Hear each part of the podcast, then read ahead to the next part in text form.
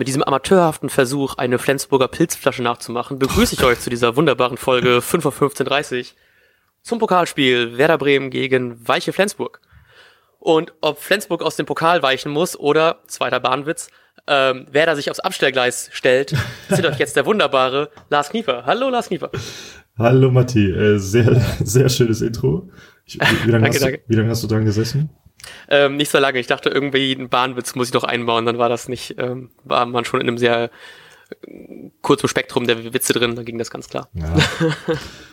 ähm, ich habe mir heute gedacht, ich werfe noch mal so ein paar Fußballphrasen ein, weil ich glaube, der DFB-Pokal ist dafür prädestiniert, immer schön viele Fußballphrasen äh, zu verarbeiten.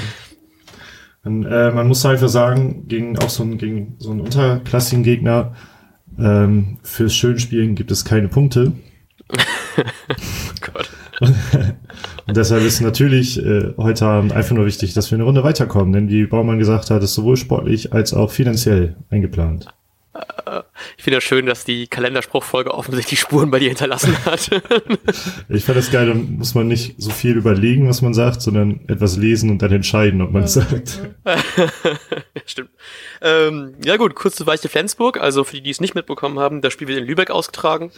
Ähm, ich habe aber auch nicht viel zu Lübeck zu sagen, außer dass es da ganz schön ist. Der Weihnachtsmarkt ist, glaube ich, da ganz gut und ähm, ich stehe nicht so auf Marzipan, aber so ein paar Sachen aus äh, Lübeck, aus dem Lübecker Marzipan-Sortiment sind schon ganz geil. So Marzipankartoffeln, Alter.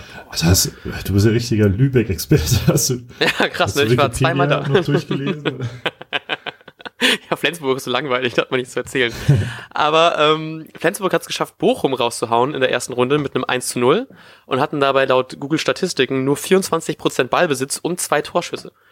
Also da muss ich ein Ballbesitz-Fußballteam, was wahrscheinlich jeder ähm, hochklassigere Gegner gegen so einen unterklassigen Gegner spielen wird, doch schon ein bisschen in Acht nehmen.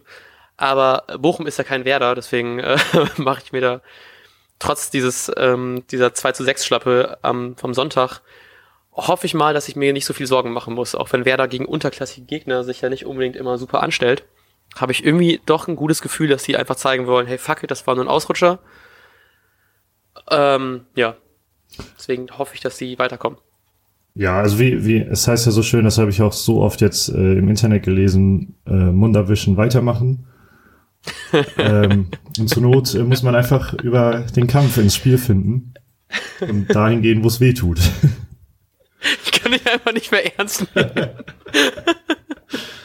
kannst mir, kannst mir jetzt privat erzählen, was du möchtest. Ich ähm, ich denke immer, das ist noch irgendein kleiner Spruch. also im Grunde, das war gerade, ich habe äh, drei, drei Fußballphrasen zusammengepackt. äh, und versucht da irgendwas Sinnvolles draus zu basteln. Also ich glaube aber, so haben die Spieler ja auch in Interviews gewirkt, dass äh, die gar nicht so jetzt an das Spiel denken wollen gegen Leverkusen, einfach weitermachen, wie sie vorher gespielt haben und ähm, ich glaube, die hatten auch nicht Unrecht damit, dass es ganz gut ist, dass jetzt schon wieder gespielt wird, damit äh, ja hoffentlich ein Erfolgserlebnis die Niederlage quasi vergessen machen lässt. Was natürlich nicht so schön ist, dass das Spiel so früh ist, ist, dass sowohl Niklas Moisander als auch Philipp Bargfrede weiterhin ausfallen. Deswegen frage ich dich, wie wird Kofeld aufstellen? Der jetzt ein Jahr und, glaube ich, einen Tag im Amt ist, also nochmal ähm, Happy Birthday oder sowas. ähm, ich glaube, ich kann mir vorstellen, dass er sogar ähnlich aufstellt wie gegen Leverkusen, weil er schon gesagt hat, äh, gut möglich, dass Friedel bald schon wieder in der Startelf stehen wird. Ähm, und wird sogar vielleicht ein bisschen für ihn persönlich auch Sinn machen, weil man gegen unter unterklassige Gegner vielleicht individuell einfach stärker ist und das baut ein bisschen Selbstbewusstsein auf.